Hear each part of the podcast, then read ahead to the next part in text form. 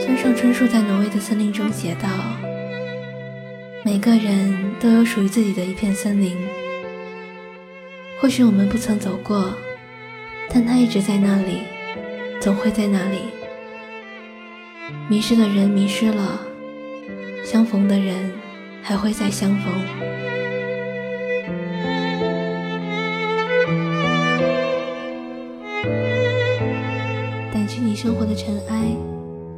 聆听我给你的温暖。这里是一家茶馆网络电台，我是幺九。邂逅，作者五年真，想把它分享给你，我的小耳朵。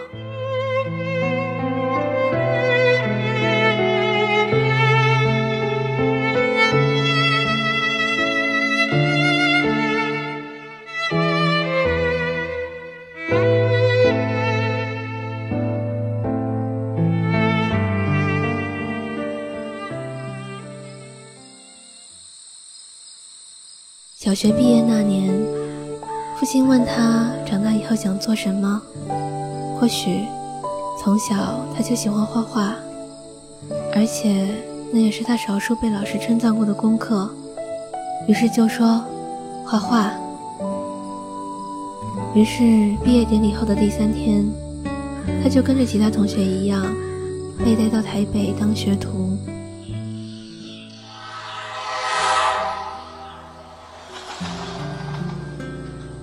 他去的地方是一家小小的广告社。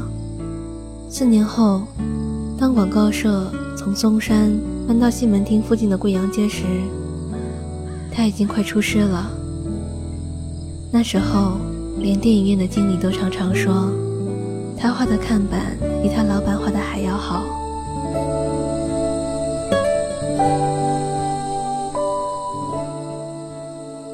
贵阳街的店面是租来的。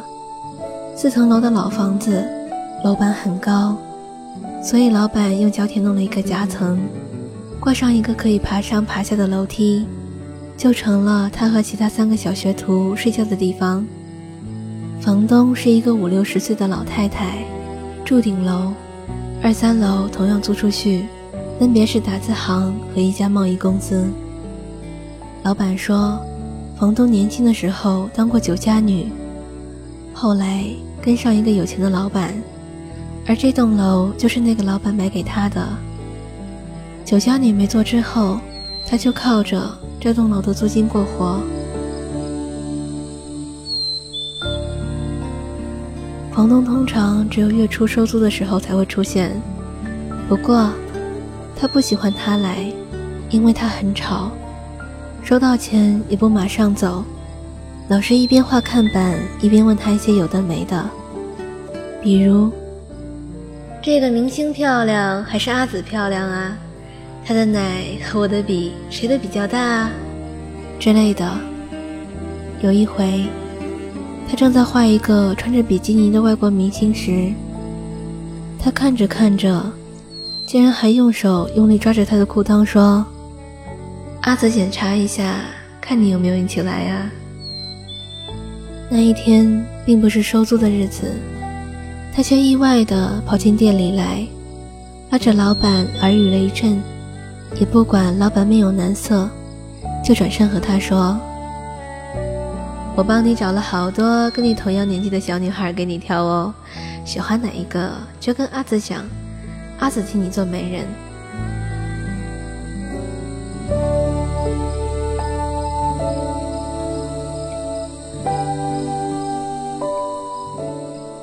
没多久，一个跟房东差不多年纪的女人和一个叼着烟的中年人，就领了七八个女孩走进店里来。女孩们低着头，面无表情的在那中年人的指示下，爬进他们睡觉的夹层。之后，房东还要那个中年人把楼梯移开，藏到后头的卫生间去。后来，房东和那女人就走了。只留下那个中年人坐在店门口，抖着腿，抽着烟，偶尔也会无聊似的走进来，看他们画画。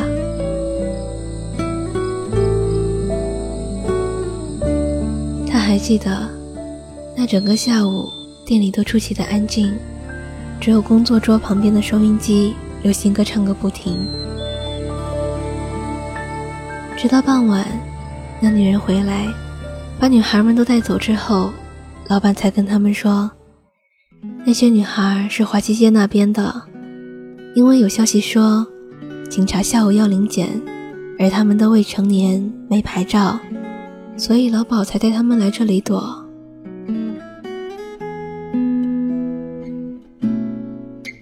老板还说，幸好你们不是女孩子。不然，说不定就跟他们一样，小小年纪就被爸妈抓出来卖。看到没？其中一个学生制服还穿在身上呢。他当然还记得那一个，离开的时候走在最后头，用手帕掩着嘴，眼睛红红的，好像刚哭过。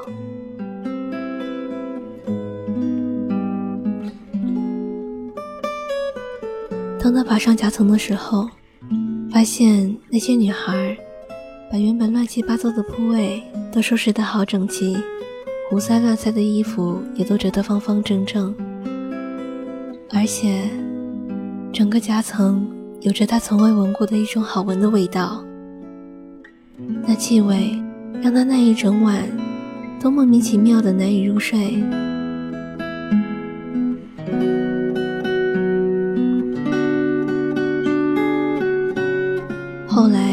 成了惯例，每隔一段时间，那群女孩就会被带过来一次，而他总会偷偷的寻找那个穿学生制服的女孩的脸孔。其实那女孩很好认，她的睫毛出奇的长，皮肤很白，所以脖子上挂着一圈红线，特别显眼。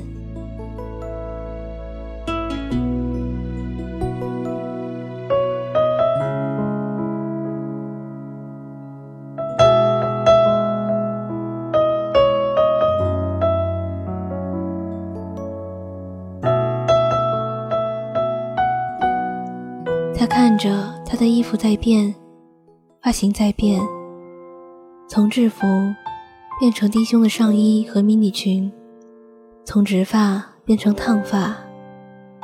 有一天，甚至发现他连身材好像都有点不一样了。老板似乎也注意到了。那天晚上吃饭的时候，他说：“那个穿制服的女孩好像被带去打过针呢。”也就是那一天，当他爬上夹层的时候，发现有人用他矮桌上的纸和笔写了一大堆字，或许是无聊吧。重复写着的是一首歌的歌词：“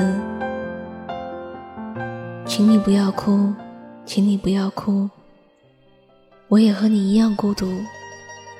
寂寞伴我到日暮，快乐隔断在跳摇路。”请你不要哭，请你不要哭，我也和你一样孤独。那年夏天，一个傲热的午后，他们又被带来了。经过他身边的时候，那女孩突然停下脚步说：“你可不可以？”把收音机的声音开大一点，这样我们在上面也可以听得见了。想起来，那也不过是二十秒不到的面对面吧，而且还逆光。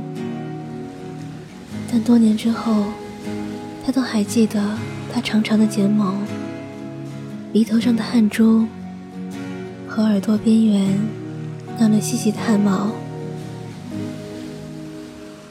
好不好？他问。好啊。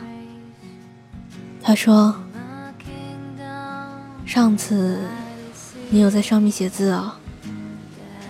他只笑了一下，就转身爬上夹层。他有点失神的看着他慢慢踩上楼梯，身影慢慢消失在通往夹层的方洞里。一直到外头闪电雷声大起，他才顿时回过神来。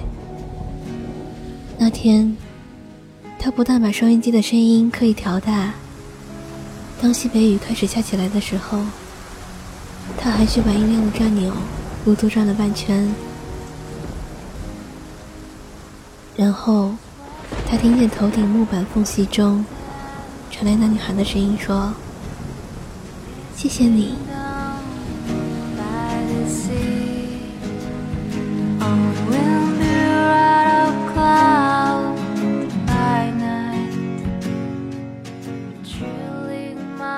后来雨势稍歇，当收音机播出一首哀伤的歌曲时，他听见夹层上的女孩轻声地跟着哼唱起来。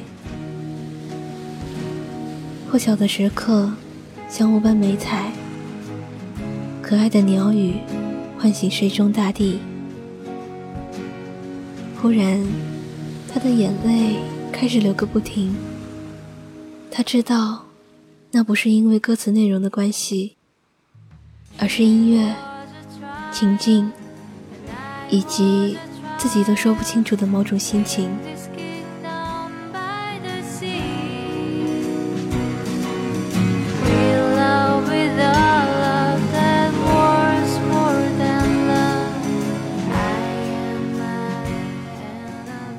后来那女孩就没再来了。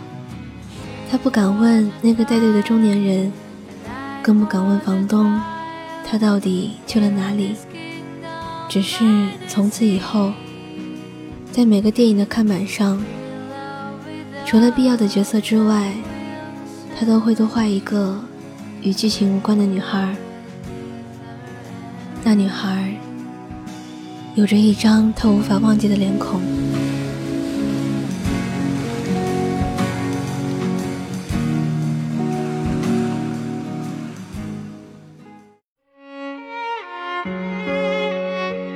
多之后，他入伍当兵。有一天打靶的时候，轮到他担任倒靶的任务。当过兵的应该都知道，爆靶其实是另一种形式的摸鱼。一堆人躲在靶沟，等一阵枪声过后，降下靶纸数弹孔报数。此外屁事没有。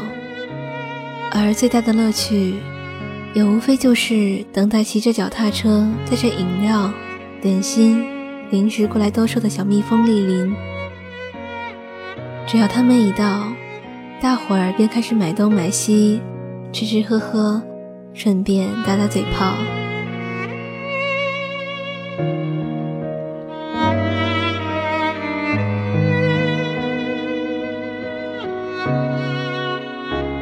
而他刚从把沟头冒出来的时候，他就已经认出那张脸了。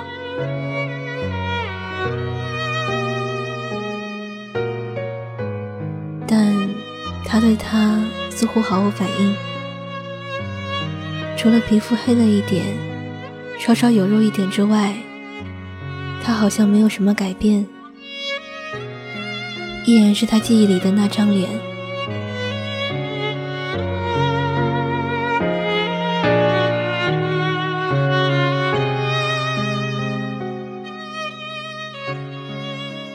你怎么一直看我？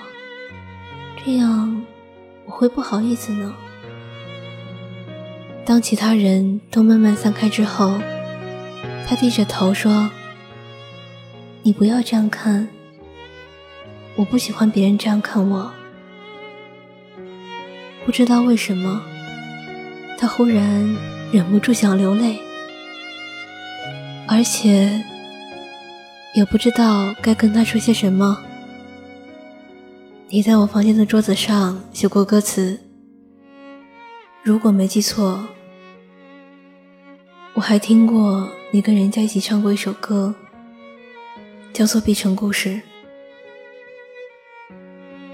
他终于抬起头看着他，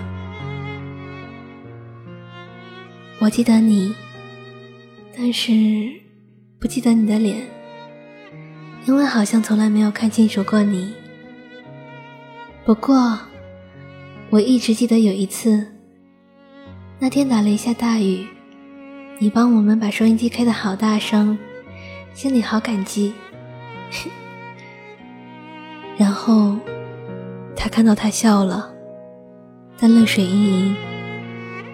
他说：“其实我们常常透过木板的缝隙看你画画，觉得你好厉害。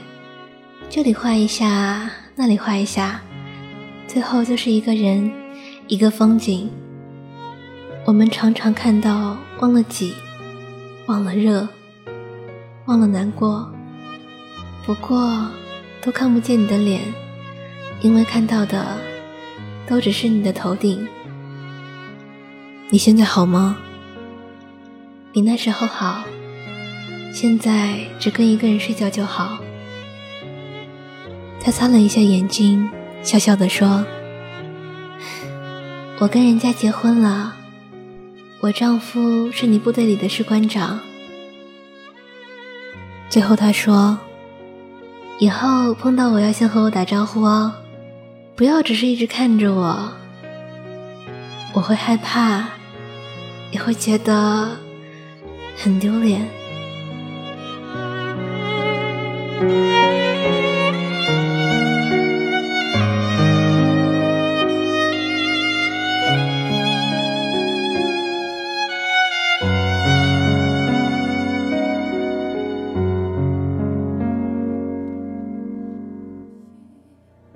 三十多年后的现在，他仍期待着可以和他再次邂逅。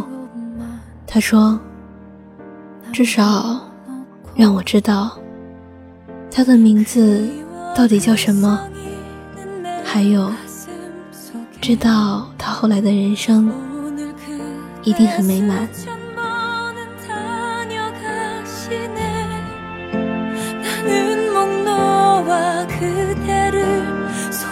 저 불러도 그대 아무런 대답조차